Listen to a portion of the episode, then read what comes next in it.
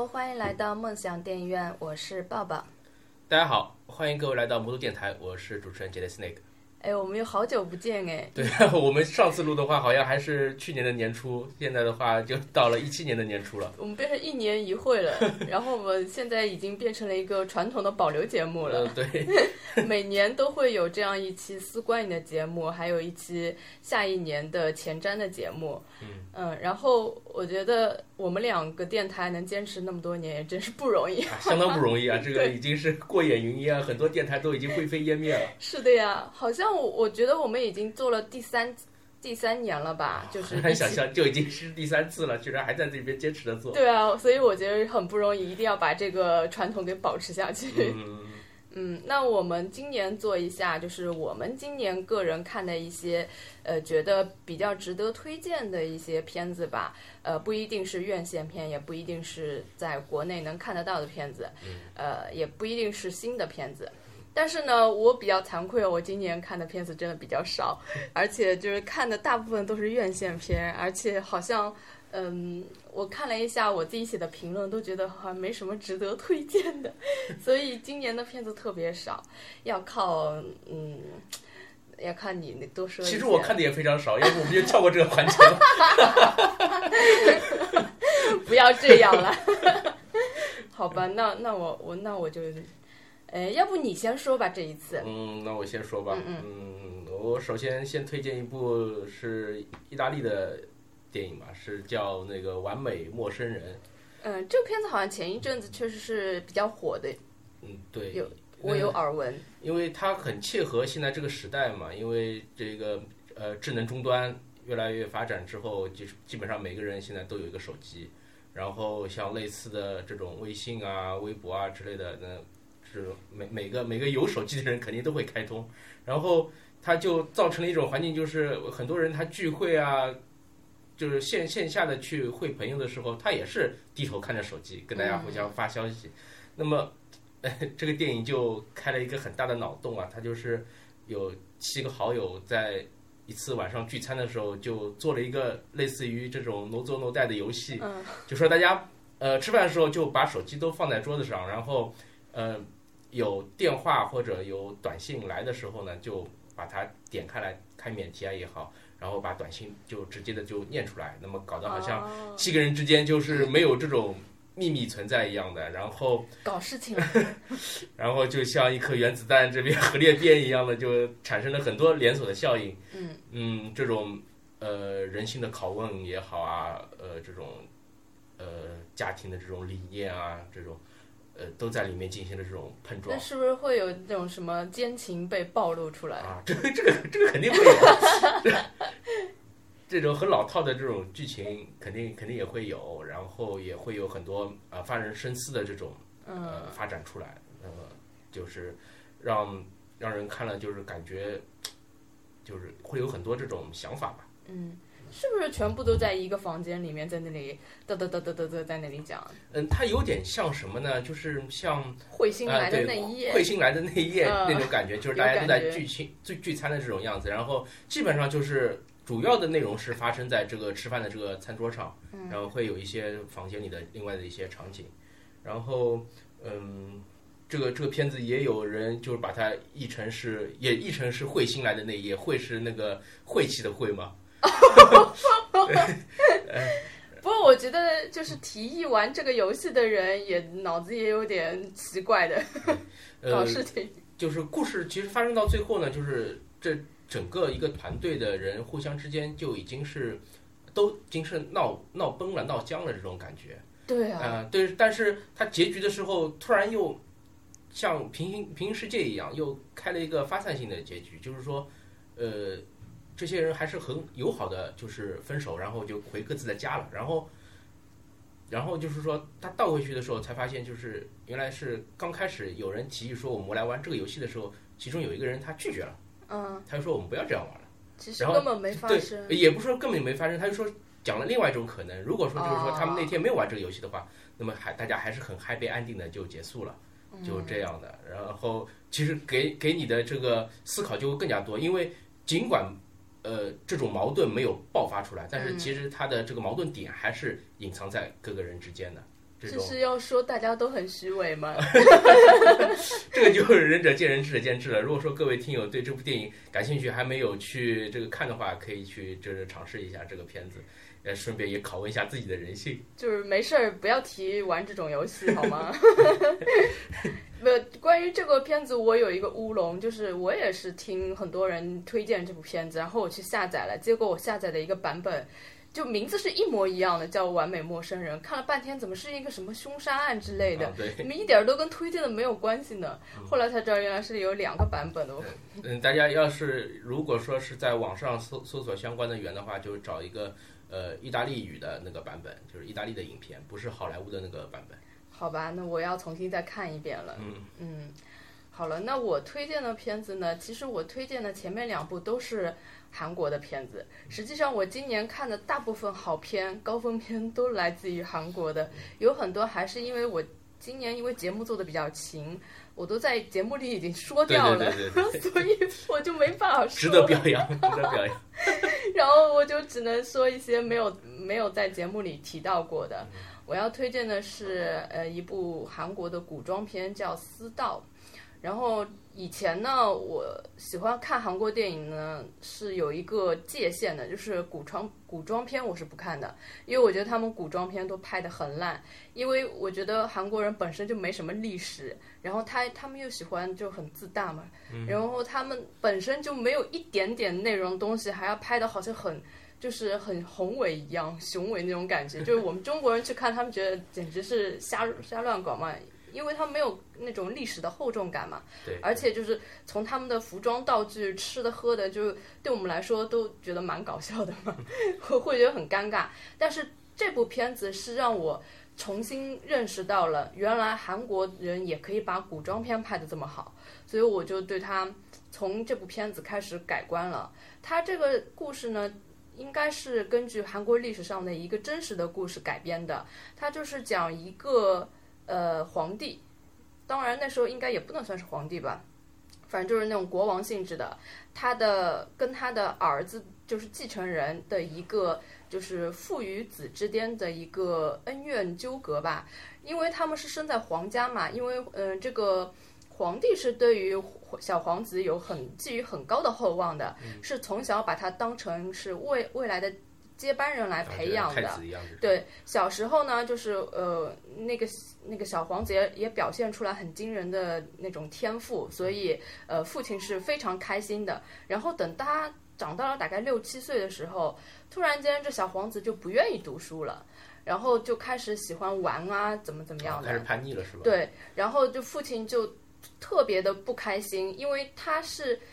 你知道帝王家其实是没有太多亲情可言的嘛。他如如果觉得你没有就是呃符合我想象中的样子，他就会以那种呃他的权势，就是那种很霸权的那种去强压你，说你一定要怎样，一定要怎样。然后他越是这样呢，小孩子就越是反抗，然后就最后就变成了一个悲剧。最后的结局。其实这也其实也不存在剧透，因为它是历史上本身就发生的一件非常令人就是觉得大跌眼镜的一件事情，就是他的父亲就是亲手把他的儿子 关在了一个米箱里，关了三天三夜，活活饿死的，哦，就非常惨。就是他就是处理就是处死孩子的方式也是非常惨，但是嗯，你看他整个片子拍摄手法，就让你觉得。特别动容，因为这种事情你讲起来，好像在我们宫斗剧里根本不算什么。像我们中国皇帝杀儿子，不知道杀多少，而且就是儿子之间为了夺王位这种事情实在太多了，根本不值一提。它虽然是一件这么小的事情，但是他从拍摄的方式，呃，跟他讲故事的手法来，就是他情绪非常饱和，让你看的时候就完全就带入到里面了，你就能。发现就是，其实他们父子是有非常深厚的感情，而且可能韩国跟我们有点不一样，就是他没有那么多皇子，像我们中国皇帝一生生十几个，所以他不会对某一个孩子寄予很高的厚望，或者是投入很多感情。你这一个不行了，我反正还有十七八个，但是他这个里面好像就只有这一个孩子，哦，所以他就倾注了自己所有的精力在这里。如果这个孩子如不如他预期中的，他就会就是反弹的特别厉害，嗯就会由由爱生恨，渐渐的变成了对这个孩子的一种恨。然后发现这个孩子不行了之后，他就把所有的希望寄予到这个孩子的生的儿子身上，就等于他把希望全都寄托在他的孙子身上了。所以到最后呢，其实他他的儿子。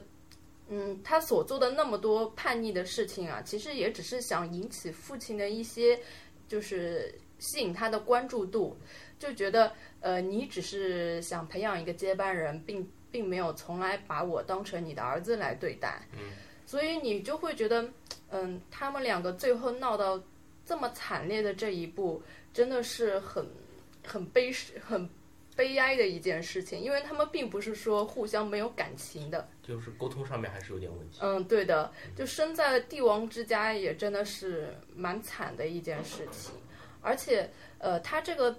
电影的拍摄手法就是，嗯，它不是以一条线的叙事结构，它是呃从倒叙开始的，就是它电影的一开始就是。呃，这个父王把这个我皇子关在米箱里面，然后这个孩子就一直在里面敲说给我一口水啊什么的，哦，然后再慢慢展开，他们是从，就是他这个镜头之后，马上就切到，就是这个小王子刚刚诞生，然后父亲那种喜悦，你知道这强烈的对比，就反差很大。对，就让你觉得，哎呀，实在是，就瞬间就能投入情感，而且他这中间的这种呃互相切的转场的镜头非常多，呃，中间还有一个镜头就是当这个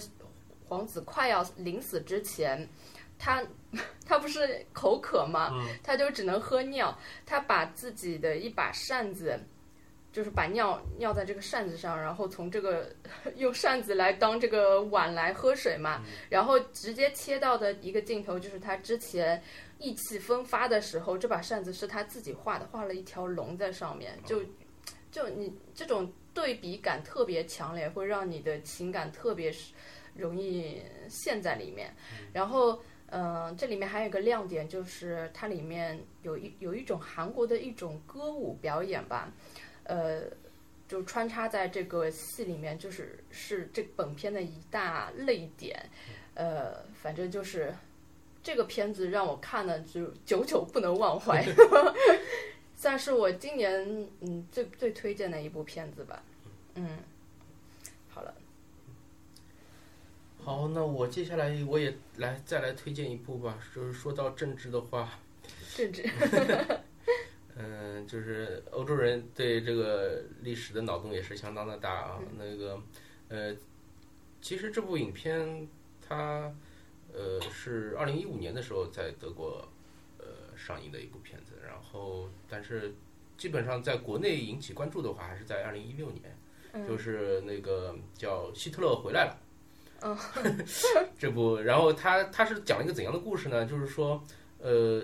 就是二战打到最后的时候，希特勒他突然穿越了，穿越到就是、穿越到就是我们现在的这个呃这个德国的这个世界，嗯然后他穿的还是当时的那个呃元首的那那套那套军服，然后戴着那个帽子。他一开始还觉得很不可思议，这到底是怎么回事？然后他很快的就融入到了就是现在的这个社会。他通过看报纸啊，通过上网啊，就是马上就了解到了现在的这个德国的一些呃情况，时政的这种情况。然后聪明，对他，然后就是，呃，这个编剧他就是脑洞嘛，他他把那个让他机缘巧合参加到了一个电视节目里面，然后他通过电视节目，他再一次的就是，呃，等于是通过演说啊、表演啊，征服了别人。对，来来唤起 来唤起德国人的这种战斗的这种血性，因为他他当时觉得这个电视这个东西是很好的一个媒介，因为他嗯。二战的时候他没有这么好的这种电视资源嘛，对吧？包括网络，嗯。然后但是德国的很多电视它在干什么呢？他们都在做一些这种美食节目，嗯 做一些这种娱乐节目啊，搞笑的这种无厘头的节目，然后他又觉得很不可思议。呃，然后呃他发现什么？他之前的对抗的那些什么波兰人啊，呃，什么这种中东的人啊，已经又又变成了这种移民啊之类的，大摇大摆的又返回到他这个德国的土地上面。嗯他他就是他就是继续的在煽动，呃，在鼓舞，就是这种德国当地的这种民众。但是就很不可思议的就是，有很多人呃排开了，就是说这种穿越的这种呃科幻性的这种无厘头的这种成分在，有很多人他还是很相信希特勒这一套，就是哎，那他穿回来的这个人不是是希特勒那个形象吗？对是那个形象，他包括后面上电视的时候也是希特勒的这个形象，哎，那别人能认出对他自己也是说是。他就是希特勒？他他他就说他是希特勒，然后很多人觉得他可能是个电视台请来的演员啊，嗯就是演 演这样一个角色嘛，对吧？然后呃，搞得好像是这种像伪真人秀节目一样的这种内容，嗯嗯，但是很多人久而久之的，就是被他的这种呃思想又一次的就是感染过去，到最后他甚至就是呃呃拍了一部关于他自己的穿越的一个电影，也也获到了获得到了很大的关注。然后他开坐的敞篷车在马路上开过去的时候，也很多人对他就是行这个纳粹礼之类的。那么其实导演他通过这个故事，他也是折射了就是德国当今社会的一很多这种思潮的这种碰撞，因为我们也知道这个近两年来这个欧洲整个一块的话被这个呃叙利亚这边的难民嗯搞搞的是搞的是这个焦头烂额，对对吧？有有很多的这种右翼的阵营，它也是在崛起了。当然，在德国这边，因为历史原因的话，右右右翼右翼思潮这个要起来的可能性还相对比较低一些，但是在英国也好，在这个法国也好，在北欧的一些国家的话，这种右翼的势力其实已经是抬头抬得很厉害了。这好像有点政治不正确的感觉。我这这这是客这是客观事实嘛，对吧？这是客观事实。呃，人家人家这个右翼政党都已经参加这个大选了，对，要宣布要自己要想办法要选上了，这个这个很有可能就是在将来会成为事实。但是在德国这一块的话，有很大一部分人他还是就是说对难民也好，对这种呃所谓的政治正确的一些呃观点也好，他还是持有保留的态度。对对对，对，不像不像，好像像这种默克尔啊之类的这种德国元首，他们的一些呃讲话被认为是像这种圣母病泛滥啊这种呃这这种说法，对吧？那我们作为中国人啊，这种观他们看看他们这种隔岸观火的这种心态啊，对，嗯，但是这部电影的话，它从一个嗯很等于是一个很奇葩的角度来探讨了一些这样的这种问题，对吧？也算是。如果说德国有这电影审查制度的话，估计也是打了个擦边球啊。我很我很难想象，如果说中国的某位元首突然也穿越到中国现代社会的话，哪个导演能够能够拍得下这样的一部片子？我觉得是很不可思议的。中国中国只要你穿的领导对是没问题的，你穿了个另外一个领导就不对了。对对对，所以所以说这个当中也是有很多的这种。呃，可以思辨的地方嘛，所以说这部片子它，我是把它作为一部喜剧片来推荐的。那么大家这个不妨可以看一下，尤其是对欧洲的现阶段的一些嗯这种社会结构啊、政治政治发展有一些关心的话，你可以看一下，有很多可以参照的地方。应该还是有时代意义的。对。如果是我去开这个脑洞，我觉得他穿越回来应该会成为一个艺术家。是对。他当时也去尝试过，因为他们要拍片子没钱嘛。嗯。他就说：“那你会什么呢？”他想了半天，然后就就在那边开始画画。对啊，如果就是像我，我是编剧的话，我就呃让他发展成一个比较大的一个艺术家了，之后就一直画画，跟政治没关系，觉得打仗没意思。对。这样我觉得才是世界和平嘛。对他，他当中有很多这种呃很搞笑的梗在，他包括呃。就是看了很多之后二战以后拍拍的这种关于他的电影，然后然后当中闪回了很多就是这种经典的以前的这种希特勒的这种造型的镜头，嗯，就各种各样的演员他们演的希特勒，啊，这应该蛮有意思的。对对对对对，就是如果说各位对包括对二战的这种片子看过比较多的话，也可以去看一下，里面有很多这种回顾的点也是很搞笑的。嗯。嗯，那我也推荐一部跟政治有关的片子吧。这部片子可能我们今年一月份就会上映的一部片子，但是在呃北美已经很早就上映过了，叫《天空之眼》。这个片子呢，它是讲一个，嗯，就是就是简单来说是一个烧饼的故事。就我把它说的比较比较戏谑啊，但是它其实呃拍的是非常好。我刚看完的时候很想怒给一个。满分的，我有这种冲动，因为可能今年很少看到就是这么冷静克制，然后是好好的真正在拍一部片子的这种电影了。然后我我还是给自己一个沉淀的过程，觉得它依然是一部很好的片子。然后它是讲一个就是呃很多国联合的一个行动，它是就是说嗯、比如说什么英国、美国好几个国家。对，然后他们在一个第三国家，呃，执行一个逮捕计划。嗯。然后在执行的这个过程中呢，因为他们是好像有很多这种新的技术，什么有一个东西叫天空之眼的，嗯这个东西它可以就是呃，就是反正我看他们很厉害的，就是一直跟踪你，然后它可以精确到你房间的某一个小范围里面，可以击打你。然后呢，呃，在这个过程中呢，他们本来是只是想要逮捕的，后来发现在这个呃，就是嗯，追到这个他们要逮捕的那个人的过程中呢，发现他们嗯在一起集会嘛，然后有很多这种自杀性的武器、自杀性炸弹，然后而且可能这些人开完会就会穿着这个自自杀炸弹对。恐怖行动了。然后呢，他们就想，那就把这个逮捕计划变成了就是就是直接杀掉这些人。对对对，嗯，然后呢，因为要执行这个任务，你是在一个第三方国家去执行，然后有很多无辜的老百姓是在里面的，然后你也没有跟第三国家去打一个招呼，那这这应该是不行的，对吧？你在国际上也是有舆论从法理上是说不通的。啊，是说不通的。但是呢，他们又跟了这个人很久了，然后就很就是很不甘心放弃这次呃这次活动，而且呢，也有可能他们真的如果不不把这些人炸掉的话，有可能这些人就背着自杀性武器，有可能就造成了更多的伤害嘛。所以就因为这个要不要去执行这个任务，就展开了整个影片一直在呃什么就是上报。美国上报他的什么美国总统，然后英国上报英国总统，英国跟美国总统在那里打交道，然后就是各各国之间的一个互相博弈吧。然后你会看出，就是每一个国家，就是每一个国家他们的态度，就是表现的就是特别淋漓尽致。而且我真的没有想到，就是他把英国政府表现特别谄媚，就是他呃。就是他们自己国家的元首如果同意这个行动是不行的，啊他们一定要呃问一下美国人你同又又黑了一把英国。对对，就是你美国人同意不同意？然后美国人呢是呃，就是其实也把美国也黑了一把，他就是说美国是霸权主义，他完全不管这什么人道精神什么的。你这你这个人就是我在美国，它里面有个镜头就是那个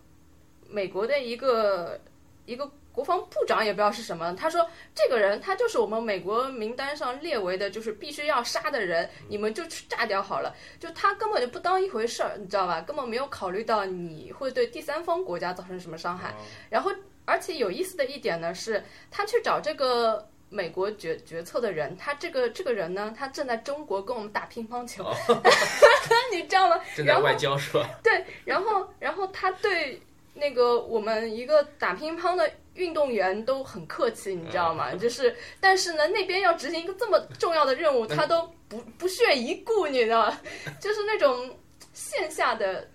政治局势，好像就有点，反正你可以去仔细的、呃随便的猜一猜嘛，反正蛮有劲的。就是外面再怎么样，天都要塌下来了，这边还是得对对中国人客客气气。对对对对，就是那种感觉。然后就是对英这里面你可以看到最最紧张就是英国人，英国人真的是这也不敢做，那也不敢做，要问很多很多人。然后美国人就是就不管你你你就给我炸掉他就行了。然后那个就陪着中国人打乒乓。然后然后这里面呢有一个最就是牵动你神经的一条线呢，就是他们后来最后是决定要炸这个恐怖分子了。但是呢，他们精确出来，就是你这个投下去的炸弹，虽然它能控制在只在这个房间爆炸，但是它房间门口有一个卖烧饼的小女孩可能就会被炸死。然后就因为这个小女孩儿又展开了一系列的讨论，到底要不要炸什么人道主义，你知道吗？就一大堆，到底应不应该咯，什么什么的，就讨论了一大堆。然后，所以我说这是一个卖烧饼引发的血案，就是。嗯，一方面呢，你可以说他们很人道，这么大一个规模的行动，就因为一个小女孩，他们就可以这么讨论讨论的这么老半天。但是另一方面，你也可以觉得他们非常的虚伪，这本身就不应该是你们一个两个国家的一个行动加注到第三国的一个一个就是伤害嘛。你本身就是一件不对的事情，然后你在这件不对的事情上还在讨论我们要人道，然后他们后来还考虑到，如果你把这个小女孩炸死的这个呃视频，万一被别人拍下来了，放到推特上面去，然后你们的形象会怎么办？就这种一系列非常，啊就是连后事后的公关都已经考虑到了。对对对，一系列非常就是这种很实际的事情，全部都拍出来了，就你你会觉得特别有意思嘛。然后它它里面还讲到了一个就是嗯一个一个概率问题嘛，就是这些人有可能带着自杀性武器到外面去，造成的伤害可能是更多的几百个人以上的。然后你现在呢炸掉它的话，只是牺牲一个小女孩儿，然后这里面呢就有一个。呃，少数人跟多数人的一个取舍，然后在这个取舍的这个讨论里面呢，还有一个就是，嗯、政府形象问题，就是说，如果呃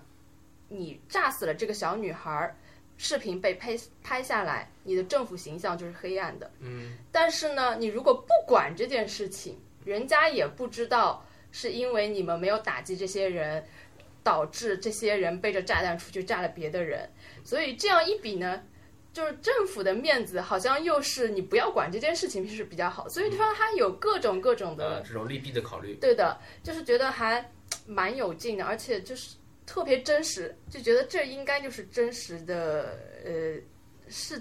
现实社社会就是在发生这件事情。但是呢，最后呢，这个小女孩还是被炸死了。你这样剧透真的好吗？我觉得我们四观你就是在 就是在剧透的，好吧，嗯，确实不大好，要不我把最后那句剪掉吧。嗯 嗯嗯，那反正就是喜欢看这个政治这一面的，然后呃，关于恐怖、恐怖袭击啊这种对抗的这这方面的这个朋友可以去看一下。反正国内要上映了，我觉得这部片子比那个就是去年那个叫什么《伦敦陷落》要拍的好很多了，嗯，对吧？虽然虽然说都是都是讲的是这个打击恐怖主义之类的，但是它这部的话，呃，里面考虑到了很多人性方面的这种对，包括政治方面的这种呃比都都是比较成熟的一个一个一个考量，而不像伦敦陷落的话，就是纯粹就是在那边炸炸炸。那肯定是不一样，而且这这个剧里面的演员也都非常好，而且你们可以看到，呃，斯内普教授的荧幕最后一部作品，哦，对，这可以算他的一部遗作了。对，嗯嗯好吧，这个说的有点沉重啊，嗯我讲一部稍微轻松一点的电影吧。这个这个片子其实，嗯，是一四年和一五年的电影，那是分为上下两部，呃，叫做《小森林》。呃，文艺小青年喜爱的，对呀、这个在豆瓣上面排名还是很高的。它的上部呃夏秋篇的话，在豆瓣的 top top 二百五十上面是排一百五十四。原来你也是文艺小青年呀！下部的话排二百一十三，所以说的话，它的这个成绩还是相当不错的。嗯那个，嗯，主演是桥本爱，嗯嗯，相当漂亮的一个妹子。然后她讲的一个故事呢，就是就是这一个小姑娘，呃，在日本的一个东北地区的一个村庄里面，就是看他种菜，然后收菜，然后就做饭吃，就基本上就这样，经历了春夏秋冬四 这个片子我一直没有看，就是因为我看了简介，就说这人是怎么做菜的，然后我就在想为什么？就是它，你可以把它看作是一部美食电影，因为嗯，它讲了很多这种不同不不同不一样的这种就是日本的这种料理的一些做法嘛。嗯，呃，而且然后它他真的就是一个一直在做菜的，不，他主要是告诉你就是在村庄里面是怎么种，那有情节吗？呃，就讲他这一年的生活吧。那不是有点像纪录片的感觉？嗯，但是比较文艺一些。啊，嗯，他他没有没有这种像好莱坞影片这样就是很宏大的这种一个故事的一个讲述，他就是单纯的就是说，呃，一开始就是是在那个夏天嘛，他就开始、开始种点什么东西啊，然后收起来啊，觉得哎呀今天天太热了，那我酿个酒吧之类的，就这样。然后他比如说他要酿酒的话，他自自己去采梅子，他就到哪里哎这个季节到哪里去采梅子比较好，然后舌尖上的日本，对对对对对，有有点类似。然后他可以把这个，其实干农活是很粗重的一件事情嘛，嗯对吧？但是他可以把它拍得很文艺。然后我看了之后，就是感觉就是很想在自己家里面也 也找一块地方出来种种点菜啊之类的，嗯，就就是这种感觉。然后比如说他自己种番茄，自己种那个土豆，自己种这种水稻啊之类的，嗯，然后种完的东西呢，他到了到了某个季节呢，他就说这个季节吃什么就比较好了，然后他就去想办法去采一点，然后就是把它做成料理。哎，那这个这个女孩子有工作吗？她还是就专门没有啊，她她就是她就是本来是在城市里面工作，然后她觉得城市的生活不适合她嘛，她就回到了农村。然后这个时候呢，她她妈妈反而离家出走了。哦，那等于就是说，等于家里家里有一幢这个宅子，然后有一片地，她就是要自己打理了，她就是自己种了吃，吃了种，就这样。天哪！对就这样的片子居然能得那么高分，对，因为他他拍的很轻松嘛，就是嗯你不会有这种很纠结、很紧张的这种感觉，然后就是看他这个季节他做了什么东西，比如说他做了一个嗯这种蛋糕啊之类的，他尝试一下新的这种配方啊，然后做出来的东西，嗯，感觉很好吃啊之类的，就是这样。然后但是又吃不到。日本其实近两年来的话，像这种美食类的这种影片很多嘛，像《孤独的美食家》，对吧？他就是、他就是每天就是去一家又一家的这种日本的这种街头的料理店，然后去吃，你就可你就是看那个主人公在那边吃。包括像深夜食堂，它虽然说它有它还算有对它它情节，嗯它每每个都有这种故事，但是其实是围绕着这个呃日本料理的美食嗯是来展开的，对吧？那这个这个其实也一样，它就是它就是 拍的比较文艺一些，然后讲一些这种嗯怎么说呢，就是种菜的一些原理。哎，但是这种片子你觉得能称之为电影吗？嗯可以啊，为什么不行呢？因为它完全没有电影感啊。电影它是要有有电影的镜头语言的，然后它其实就根本就不是一个完整的故事，你可以称为它是纪录片，或者是呃美食，怎么讲呢？就有点像，为什么我感觉有点像那种生活时尚台，然后就专门介绍我到哪里吃啊，味道口感怎么样，是说是？他在讲每一道美食的时候，他也是，因为他也是有涉及到，就是说他自己的一些背景故事啊，比如说这个东西是，呃，他妈妈教他做的，嗯，那么他会讲一些，比如说他跟以前他跟他妈妈的故事啊，那么那他是口述的呢，还是有情节？有有情节哦，有有口述有情节的，就是他有的时候就是说整部电影的旁旁白是他自己来的，嗯，然后然后但是有一些回想的一些内容呢，他会再把它拍出来，把它拍出嗯来，然后你说完全没有这个故事梗概嘛，它也有，因为你到故事的结尾的话，整个村子里面人你基本上也认识七七八八了。就是每哦每个人家里的情况什么这种你你都你都知道，它里面还是有一些这种小小的小的故事片段在的。但是你说要讲一个很完整的故事吧，他这一年到底是呃从从这个学习练级打怪，最后拯救了世界，那他没有，哦，他们他们他没有这样，他还是一个很平凡的一个生活。然后包括就是他自己可能在生活上也有一些这种感悟啊之类的，就这样。嗯，好吧。我说这个其实就是因为我最近，呃，也不是最近了，我一直以来都对豆瓣评分有点觉得怪怪的。好吧，嗯，那你说了一个比较轻松的，那我也讲一个，呃，看上去表面看上去是比较轻松的，但其实呃内在还是比较残酷的你就别挣扎了，你就说是残酷的电影吧。因为它的拍法很轻松，然后你看它海报也是觉得蛮轻松，你听它的名字也挺轻松的，嗯也是韩国的一部片子，叫《城市国诚实国度的爱丽丝》。哦，你听名字感觉好像有点童话的感觉吧？对对对对。然后它拍摄风格也是很那种轻松搞笑的风格，嗯然后你看到最后你会觉得，哦呀，原来它是讲了一件这么残酷的一件事情啊！那看完看的过程中有一种像在看那个被嫌弃的松子的一生的那种感觉，哦，就是他的嗯，整体风格是很轻快明亮的，然后颜色也是很鲜艳的，然后女主呢也挺漂亮的。这个女主是那个李贞贤，就是以前对着小指唱歌的那个那个韩国女明星、女女歌星，以前很有名的那个。然后现在拍片子了，也演的不错。就是你刚开始嘛，他第一个镜头就是绑架了一个人，逼着他吃一些奇奇怪怪的东西。然后他再回到他，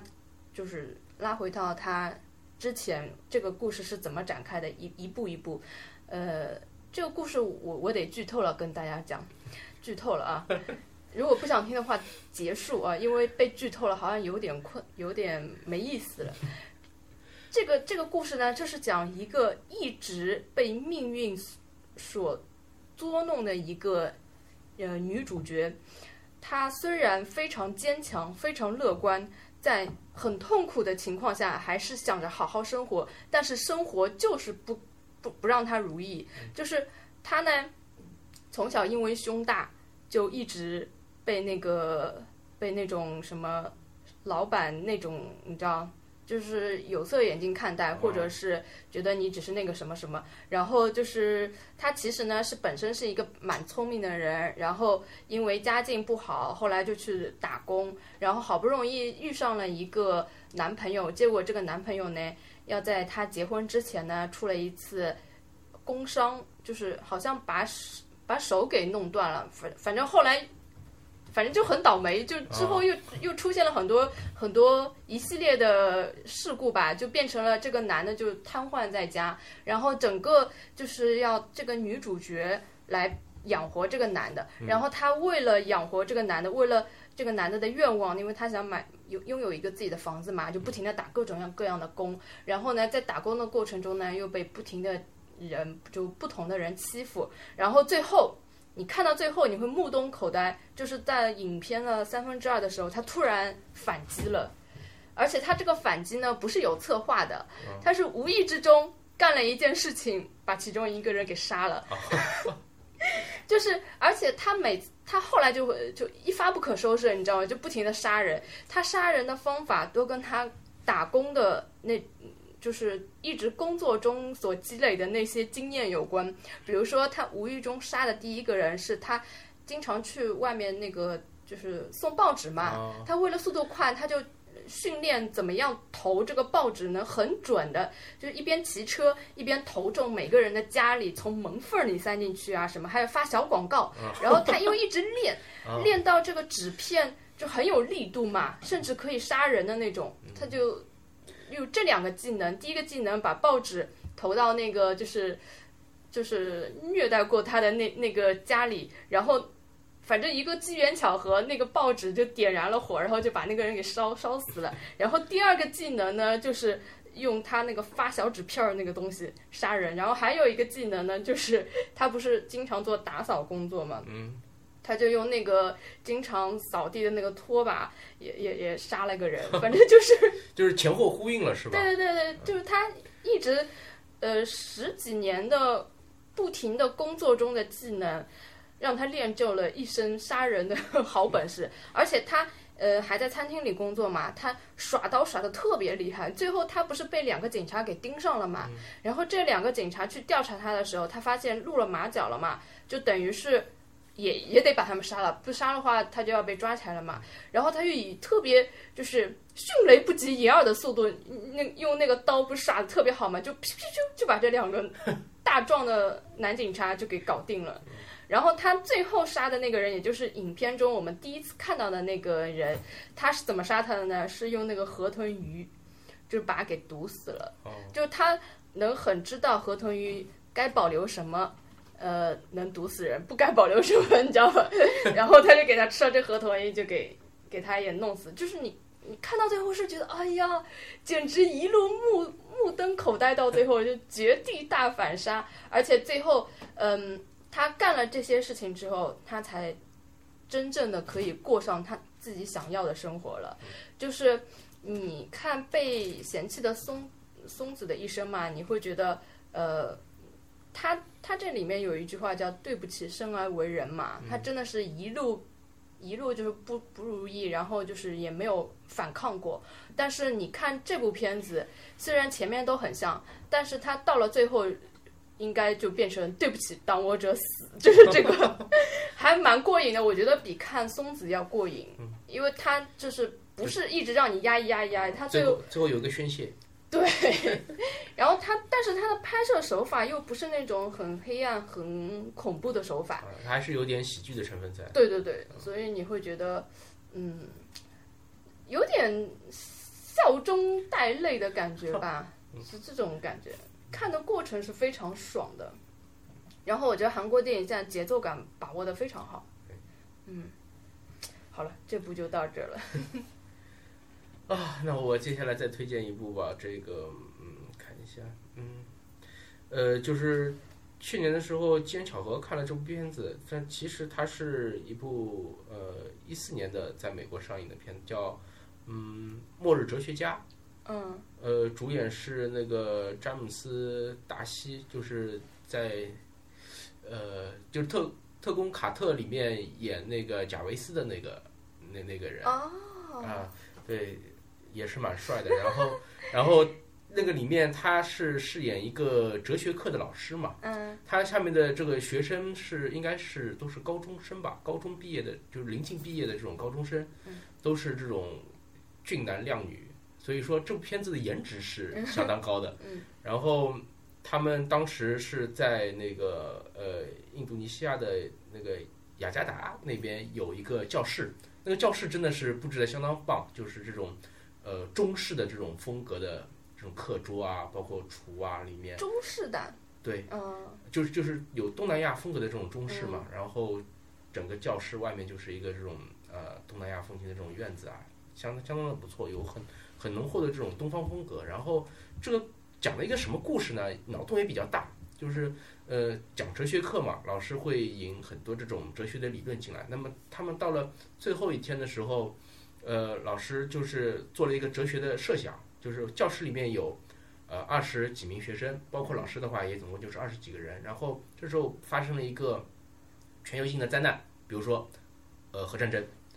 核战争。那么正好就是他们这个班的人呢，在一个地堡的，就是一个安全的地堡的一个外边，还有一个小时，他们有一个小时的时间可以决定，就是说有哪十个人进入到这个地堡，就是可以去存活下来，然后其他的人就牺牲掉了。就像诺亚方舟一样。对对对，然后然后他就是呃做了测试嘛，就是给每个人先抽签，先抽，就是说你你的职业是什么？还有空抽签。呃，因为这这是这是这是课上的一种那个科学实验嘛，对吧？呃，并并并不是说真的、哦真的有那个核战争过来，呃，就是在假设。对，他们在嗯假设，那么每个人就抽了，有的人呢，比如说他是呃基金经理，嗯，有的人是诗人，有的人比如说他是工程师，他是农夫，啊、他是医生，嗯，那么从纯理性的角度来说，你如果说要让这十个人，呃，能够活下来，嗯，甚至就是说在一年以后，就是世界又恢复正常了之后，他们出来可以重建这个世界的话，那么首先必须，比如说要考虑到，呃，这十个人里面要有男有女吧，你接下来人要繁衍的嘛，对吧？然后你可能需要种地的话，你就需要有农夫；如果说你要造房子的话，你需要有工程师，呃，包括你生病的话，你需要有医生，对吧？那么诗人能干什么呢？诗人很有用的好吗？就是给这些人做心理建设。对，对，但但是但是有一个人他讲到是诗人的时候，这老师就举枪把这个人就直接毙了，啊！天哪！觉得觉得对这个人就一点用都没有。然后有的比如说他是呃美酒拍卖师，呃，没有，你不要这么残酷好不好？这肯定是没用的。有的是比如说是什么花匠啊之类的，呃那么没有。那么他们就是每个人都有职业嘛，然后他们就反复的讨论到底是哪十个人最后是可以进去可以活下来。那么他们第一次之后呢，呃，失败了，还是失败了。失败了是什么意思啊？就是这些人不够重建一个。就是他们进去了之后还会碰到很多的问题，比如说啊当时呢，他们就是老师说一定要把我也加进去，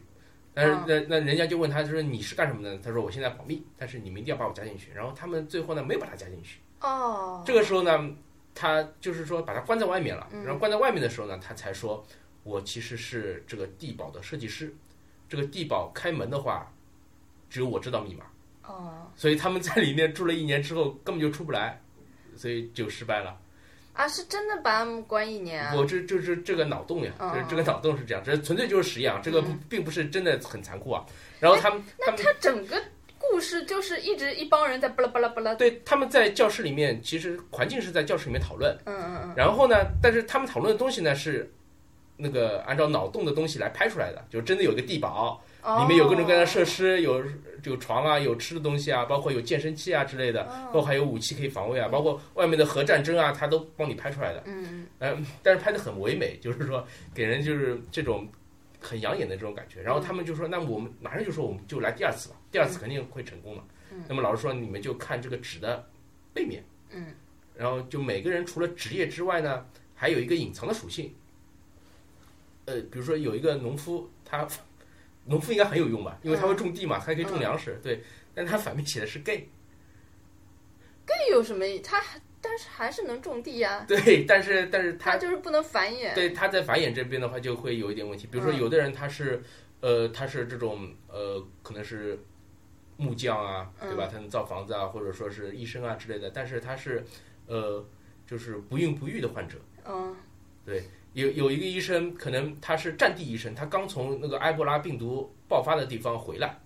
嗯，就是他有一定的风险，可能感染到了埃博拉病毒。那么你是不是要让他进来呢？嗯，对吧？你你要进来的话，那可能就对人类的整个命运都会有这个风险在，嗯，对吧？但 是也有的人他是他是那个土木工程师，然后反面写着他还是电气工程师，嗯，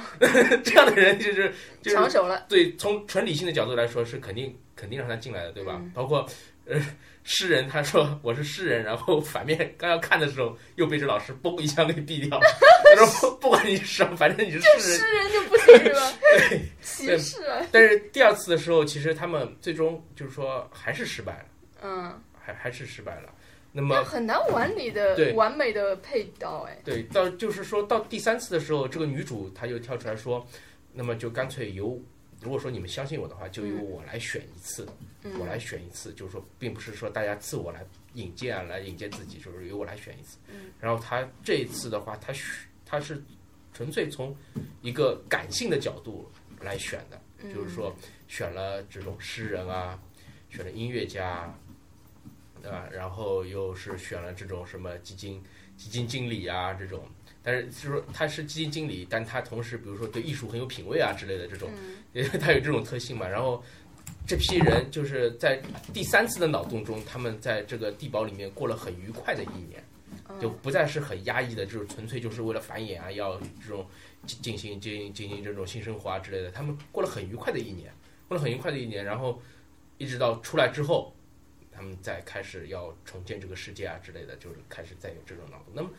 这个故事到最后呢，它因为里面还有另外一条线，嗯，它讲讲了讲了另外一种这种其他的这种设想。那么大家感兴趣的话，去可以看一下，因为因为这种脑洞其实不多，然后有很多东西呢，比如说像斯坦福实验啊这样的电影的话，它又拍得很残酷，嗯，对，不像不像这部电影的话，它也很养眼，然后它也很轻松，但是它也是探讨了一些这种人性方面的东西。嗯，所以最后还是要感性一点才比较好，是吗？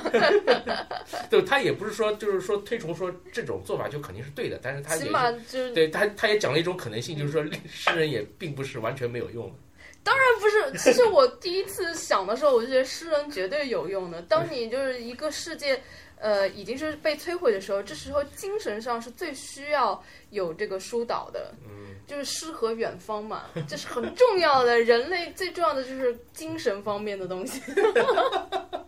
啊，没有，温饱也很重要。嗯、那我再推荐一部，好像也是关于复仇的，叫《裁缝》，是凯特温斯莱特演的。然后这个片子呢，嗯、其实一个呢，是因为我比我个人比较喜欢呃凯特温斯莱特这个这个演员，然后呢，再加上她不是说是裁缝嘛，嗯，她这个女女主角呢，她是一个就是手艺非常高超的一个裁缝，所以你就可以看到。特别漂亮的衣服，然后各种剪裁，就女孩子看到一定会很开心的。然后它里面就是，嗯，有一个比较独特的观点，就是红妆也能成为女人的铠甲。就是这个女孩子呢，她从小就被这个小镇的人视为一个很怪的人，因为这个这是一个就怎么样，有一点像那种很封闭的小镇，然后所有人村民的思想都是很保守的、很固有化的，然后他们就是。看待人都是贴标签的嘛，这个人是怎么怎么样，就然后呃喜欢传流言蜚语，所以呢，对一个稍微特立独行一点的人来说呢，就会变得格格不入嘛。然后他小时候是发生了一件事情，因为就是他经常被别人欺负嘛，然后在一次嗯，就是就是有一次也是很多人来欺负他嘛，然后因为他之前一直没有把拍出来。这件事情到底是什么事情？反正就导致了这个镇子上一个小孩死了，然后呢，整个镇子上的人都说他是杀人凶手，然后这个人他自己也搞不清楚自己有没有杀了这个人，因为因为他自己呃，可能那时候当时还太小，然后也没有也没有明白到底发生了什么事情嘛，所以对他自己来说也是一件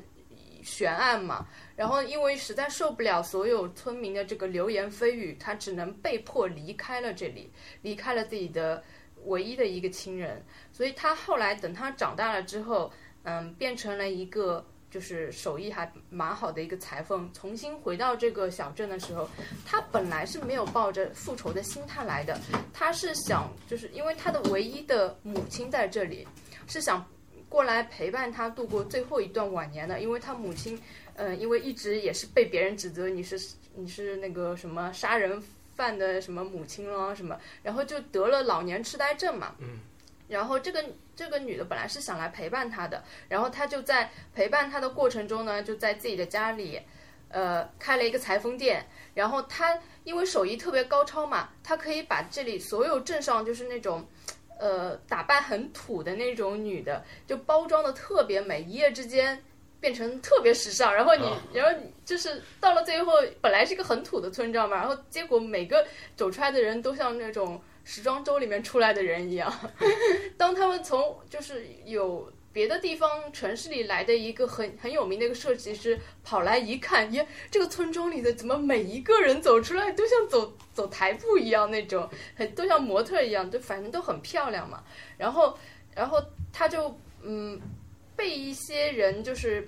因为他们有需要你嘛，所以他们就会对你稍微好一点，然后就会奉承你。但是呢，一旦就是来了，当来了另外一个裁缝的时候，他立刻又又受到了冷落，然后呢又有各种的流言蜚语，然后这之间呢就有很多事情，然后他嗯好不容易打开的一个心扉，就是接受了一个嗯一个男男朋友，然后结果也是被一些呃流言蜚语给。给弄的这个这个男朋友也也死掉了，然后后来他就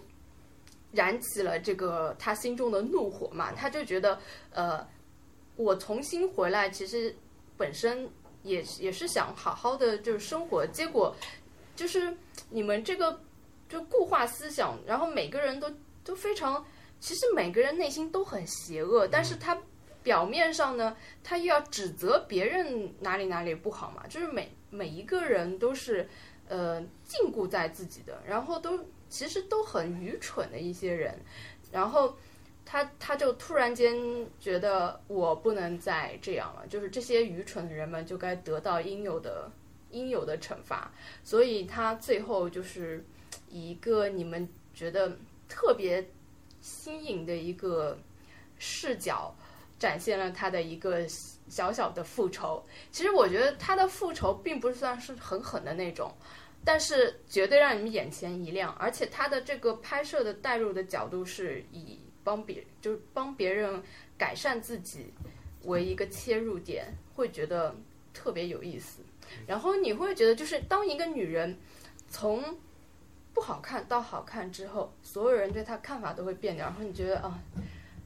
呃，有时候红妆真的是女人的铠甲。嗯嗯，就这个，其实这个片子呢，嗯，我觉得特别适合女孩子看。哎，我觉得男孩子也适合，因为美女很多。嗯，对，嗯，还不错。就是那我接下来再推荐一部日本的电影吧，就是失之愈合的《如父如子》。嗯。呃，因为之前今年其实看了不少这个日本方面的电影嘛，前面也介绍过那个小森林，呃，然后嗯。他今年市之愈合今年正好拍了一部那个叫《比海更深》嘛，本来想推荐这一部的，啊但是但看了之后呢，感觉至少个人感觉一般，然后那个当时想把市之愈合的几部片子都补一下嘛，因为之前看过那个《海街日记》。嗯。那《海街日记》这部片子我是很推荐的，但是其实很多人都已经是把这部片子给这个推荐烂掉了。嗯那么，所以我今天就推荐一部它更早的一点的，二零一三年的这个《如父如子》。这部名气也蛮大的，而且它在上海电影节也有展映过。对对对对对对，这部片子主演是福山雅治嘛。呃，他讲了一个什么故事呢？就是屌包，一对夫妻他，他们有一个儿子嘛，然后到了大概六岁的时候，呃，突然医院跟他们说可能是报错了，嗯然后，然后这个就，呃，另另外还有一对夫妻嘛，那肯定是报错了嘛。反正就是我们国产剧常用的梗。对对对，但是但是他拍的跟我们不大一样。他是因为在日本社会嘛，嗯他用通过日本家庭的角度来这个等于讲这样一个故事。那我第一次看的时候，我也很震撼，因为我现在小孩儿其实也已经 四五岁了嘛，代我入了，我从来都没有想过，就是说碰到这种问题的话，嗯应该怎么办？就是真的告诉你，你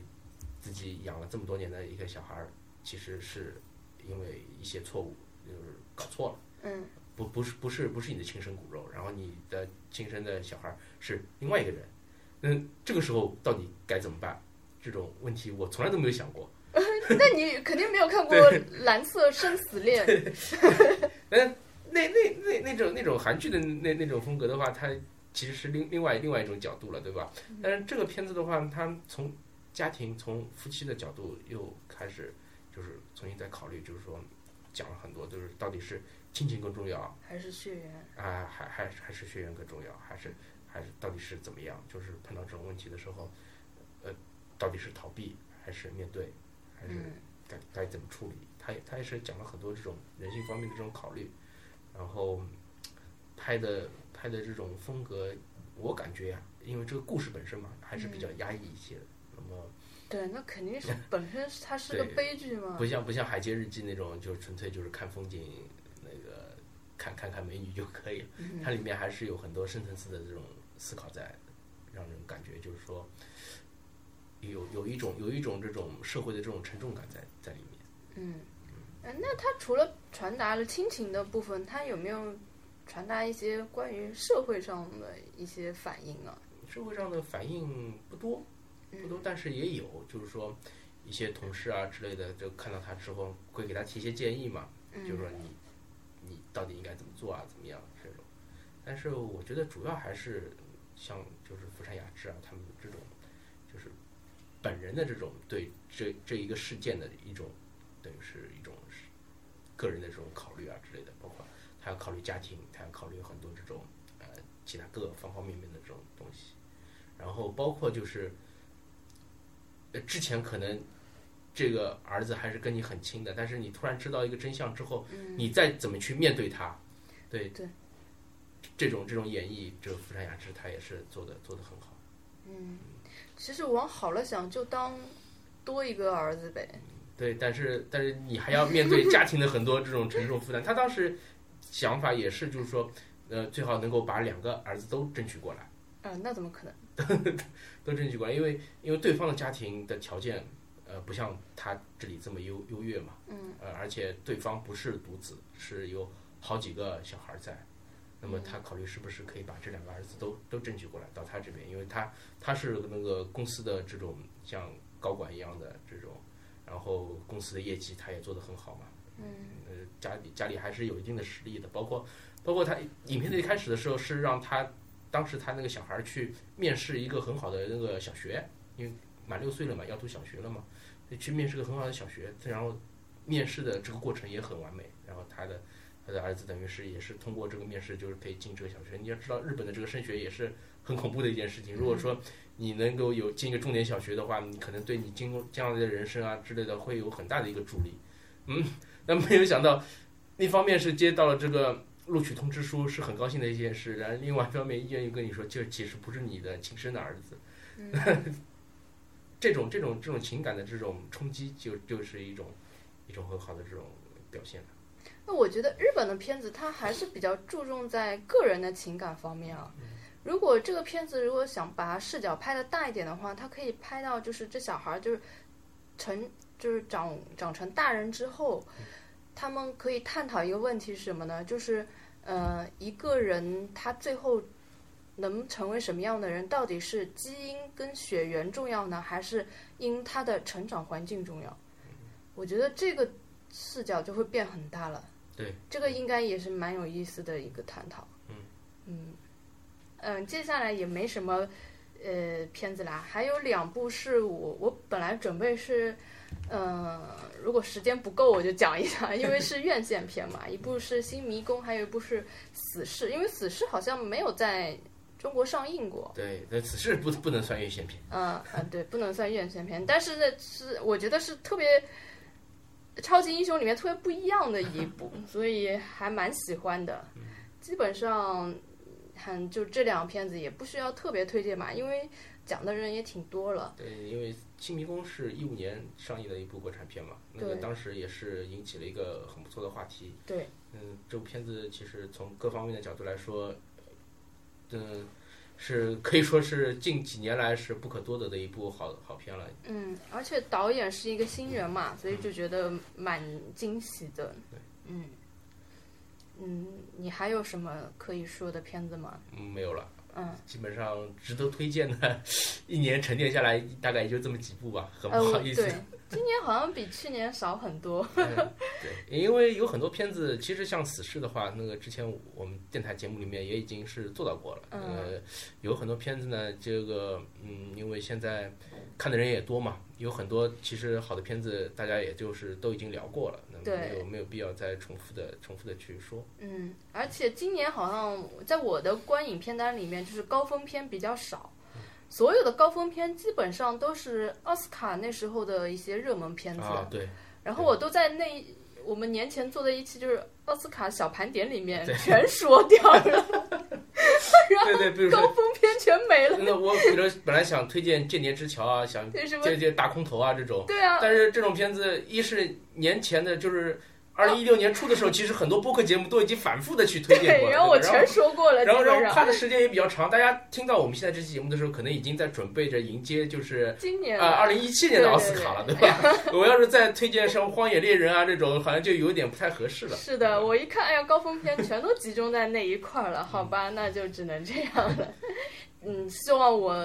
明年加把力，啊不，应该已经是今年了。对对，呃，反正每年都会有这样的新年愿望嘛，但是希望，嗯，呃，希望接下来二零一七年的话，能够再看更加多的高质量的影片。到时候嗯等二零一八年初的时候，我们再给大家做一次，呃，这个质量更加好的呃四观影推荐。对好的，那我们今天就差不多到这里了。嗯，好，嗯各位再见。嗯，拜拜。